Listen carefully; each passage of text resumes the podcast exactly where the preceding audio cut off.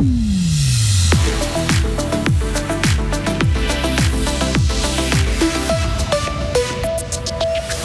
Il fait froid, très froid. Il est donc nécessaire d'aider les sans-abri. À Fribourg, la situation est sous contrôle. Pas besoin de plan d'urgence. La Banque nationale suisse ne donnera rien au canton de Fribourg. Ce n'est pas qu'elle est radine, elle a juste perdu 3 milliards de francs. Et enfin, toujours rigole, jamais travail. Le taux de chômage est bas en Suisse, mais il est plus élevé chez nous, les Belges, qu'en Suisse allemande. Explication. Il fait toujours froid, mais c'en est fini de la neige. Pour ce qui est du retour du soleil, il faudra encore patienter. Peut-être demain, si la grisaille accepte de se dissiper. Aujourd'hui, Aujourd'hui, c'est mercredi, nous sommes le 10 janvier 2024. Bonjour Léo Martinetti. Bonjour Mike, bonjour tout le monde. La ville de Fribourg n'active pas son plan grand froid, en tout cas pas pour le moment, contrairement à Genève et Lausanne qui ont ouvert en début de semaine des abris PC. Les deux villes ont ainsi créé des places d'accueil d'urgence pour permettre aux sans-abri de passer la nuit au chaud.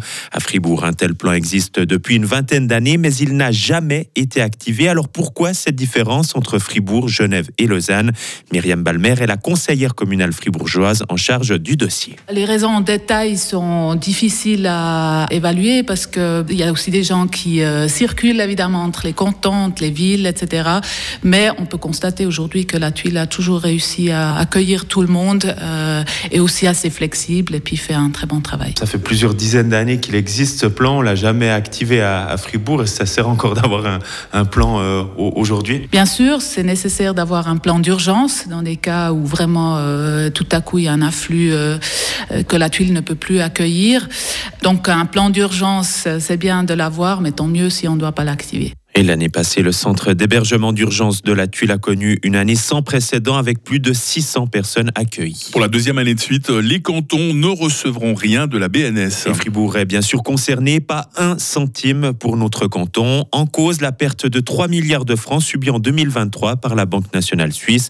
Mais il ne s'agit pas d'une surprise, ce n'est pas la première fois que les contributions de la BNS fluctuent. Jean-Pierre Tsigun, directeur des finances du canton de Fribourg. En 23 on n'a rien budgété, on a pris 50 millions dans la réserve. Cette année, aucune distribution, on prendra de nouveau 50 millions dans la réserve. En revanche, en 22, on avait budgété 50 millions et on a reçu 150 millions. Donc 100 millions de plus que ce qui était prévu au budget.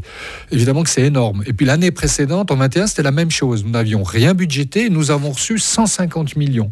Et en 2020, c'était 100 millions que nous avons reçus. Donc les dernières années, des montants très élevés entre 50 et 100 millions en moyenne. Si on prend la décennie, on est entre 50 et 60 millions euh, chaque année de la BNS, mais maintenant à zéro. Et chaque année, le canton de Fribourg dépense plus de 4 milliards de francs. La moitié de cette somme provient des recettes cantonales, l'autre moitié de la Confédération et des autres cantons. Il est reconnu coupable d'homicide par négligence. Le contrôleur aérien impliqué dans le crash mortel d'un FA-18 au col du Suston en 2016 écope d'une amende avec sursis. Le tribunal fédéral en charge de l'affaire, le tribunal militaire pardon en charge de l'affaire a rendu son jugement hier. D'après les juges, il est co-responsable de la mort d'un jeune pilote malgré une succession de circonstances malheureuses. Le pilote leader de la patrouille concernée est lui acquitté. Le taux de chômage est au plus bas en Suisse. L'an passé, il est descendu à 2%, un record par rapport aux 20 dernières années, d'après le secrétariat d'État à l'économie qui a fait le point hier à Berne. Si tout le monde bénéficie de ce contexte favorable, le taux de chômage reste bien plus élevé en Suisse romande qu'en Suisse alémanique.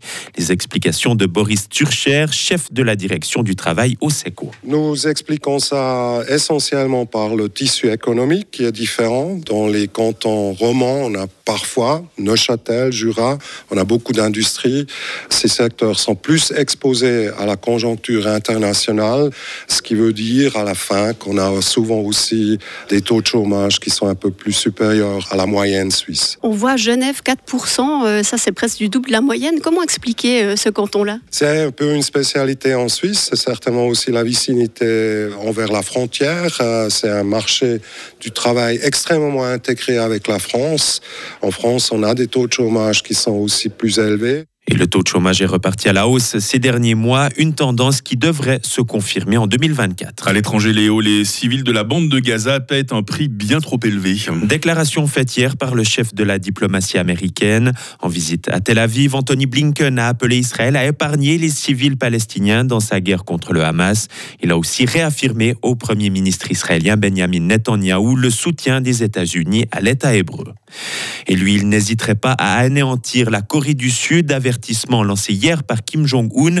Le dirigeant nord-coréen a appelé à renforcer ses armes de dissuasion euh, nucléaire.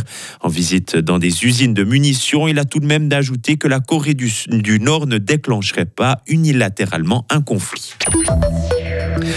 En sport, pas d'avantage pour Genève Servette. Hier soir, où et Grenat ont fait match nul 2 à 2 contre Rauma en demi-finale allée de la Ligue des Champions.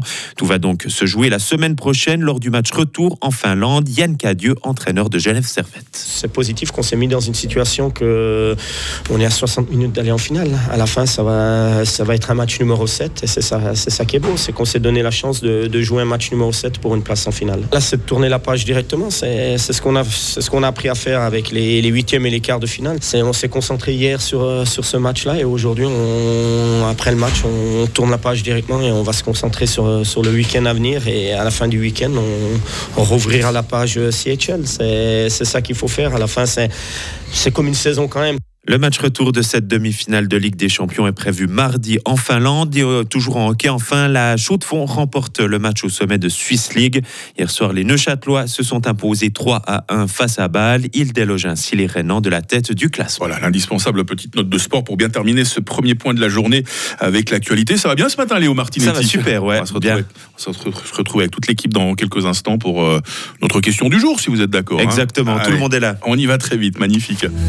Retrouvez toute l'info sur frappe et frappe.ch. Il est 6h07. La météo avec le garage carrosserie Georges Beauvais à Grelais et la Ford Fiesta qui vous procure un plaisir de conduite absolu.